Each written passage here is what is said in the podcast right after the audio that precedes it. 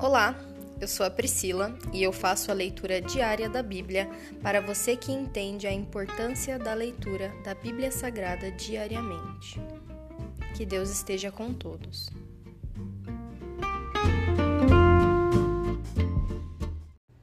Ouça agora o capítulo 9 do livro de Eclesiastes. A morte chega para todos. Dediquei-me também a investigar isto Embora os justos e os sábios e também suas ações estejam nas mãos de Deus, ninguém sabe o que os aguarda, se amor ou ódio. No fim, todos têm o mesmo destino, seja pessoa justa ou perversa, boa ou má, cerimonialmente pura ou impura, religiosa ou não. Ocorre o mesmo à pessoa de bem e ao pecador. Aquele que faz promessas a Deus é tratado como o que teme fazê-lo. É uma grande tragédia que todos debaixo do sol tenham o mesmo destino. Além disso, o coração das pessoas está cheio de maldade. Elas seguem seu próprio caminho de loucura, pois não há nada adiante senão a morte. Só para os vivos há esperança. Como dizem, Melhor ser um cão vivo que um leão morto. Os vivos, pelo menos, sabem que vão morrer, mas os mortos nada sabem. Já não têm recompensas para receber e caem no esquecimento. Amar, odiar, invejar. Tudo o que já fizeram ao longo da vida passou há muito tempo. Já não participam de coisa alguma que acontece debaixo do sol Portanto, coma sua comida com prazer e beba seu vinho com alegria, pois Deus se agrada disso. Vista roupas elegantes e use perfume. Viva alegremente com a mulher que você ama todos os dias, desta vida sem sentido que Deus lhe deu debaixo do sol, pois essa é a recompensa por todos os seus esforços neste mundo.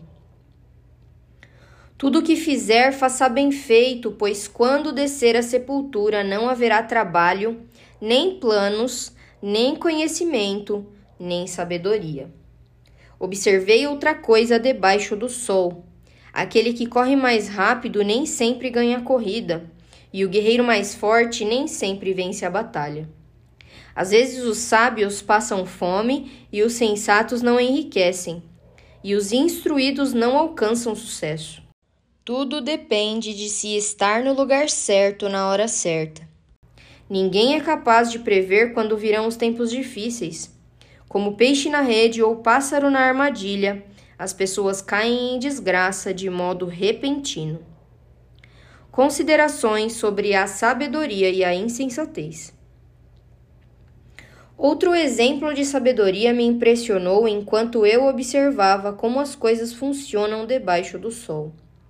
Havia uma cidade pequena com poucos habitantes, e um grande rei veio com seu exército e a cercou. Um homem sábio, mas, muitos, mas muito pobre, usou sua sabedoria para salvar a cidade. Depois, porém, ninguém se lembrou de lhe agradecer. Por isso pensei: embora a sabedoria seja melhor que a força, o sábio é desprezado quando é pobre. Suas palavras logo são esquecidas. É melhor ouvir as palavras calmas da pessoa sábia que os gritos do rei tolo. É melhor ter sabedoria que armas de guerra, mas um só pecador destrói muitas coisas boas. Se encerra aqui o capítulo 9 do livro de Eclesiastes. Pai, nós te damos graças, Senhor nós levantamos um clamor de adoração ao Senhor neste dia, Senhor. Nós te agradecemos, pois a tua palavra chegou até nós. A tua graça, Senhor, se fez presente nas nossas vidas. Quando nós estávamos na escuridão, o Senhor trouxe a luz, meu Pai. E o Senhor trouxe a luz aos pouquinhos, aos pouquinhos, aos pouquinhos, porque quem está na escuridão está cego. E se vem uma luz muito forte, a pessoa fica cega do mesmo jeito porque é muita luz, é muita informação. Mas o Senhor vai iluminando a nossa vida aos pouquinhos, meu Pai. Hoje um pouquinho de sabedoria, amanhã mais um pouquinho, amanhã mais um pouquinho. E a tua palavra que diz que assim como é, vai iluminando cada vez mais, assim como um dia claro, no alvorecer, no sol nascendo. Assim é a tua palavra na nossa vida, Senhor. O Senhor queria dar muito, muito, muito mais de palavras para nós, mas nós não estávamos prontos ainda para receber, meu Pai. Mas nós estamos te buscando fielmente, meu Pai, para descobrir aquilo que o Senhor tem para nós. E o Senhor tem nos mostrado cada dia mais a tua força, o teu poder, meu Pai.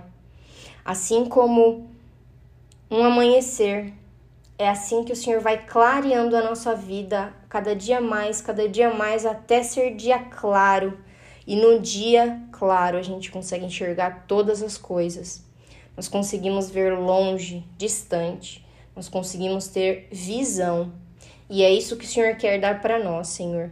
Visão para ver para onde nós estamos indo e direção para nós irmos certeiros aonde o Senhor precisa que nós estejamos. Muito obrigada, Senhor.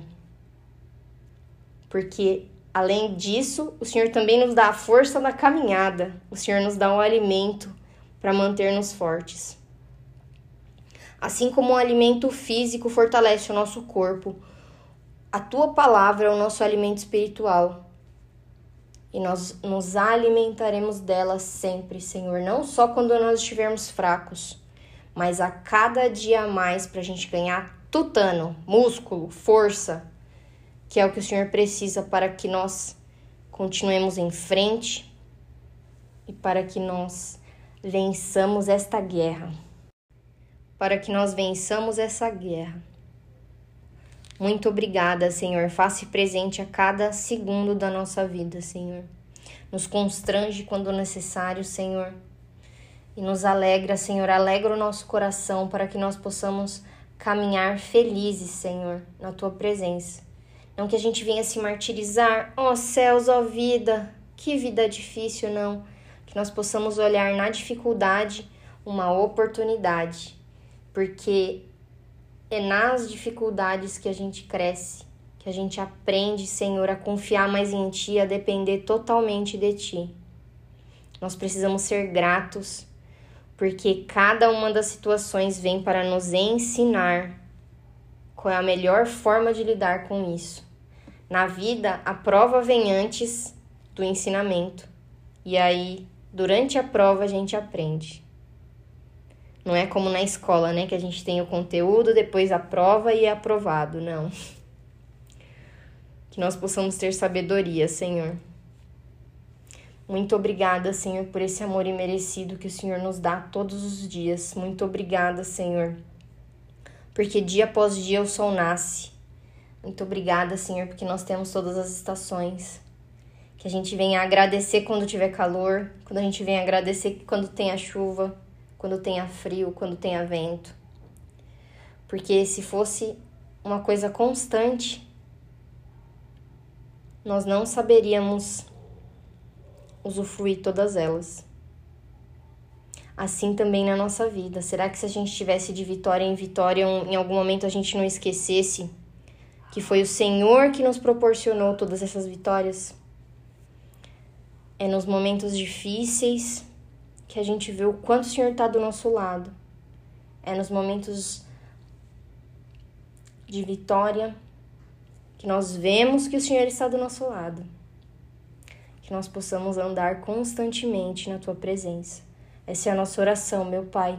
Muito obrigada, que o seu nome seja exaltado sobre todo nome.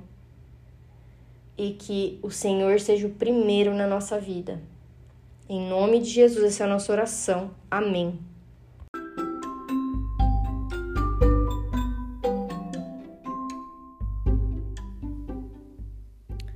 Você acabou de ouvir o Dali Bíblia, o podcast da tua leitura diária da palavra do Senhor.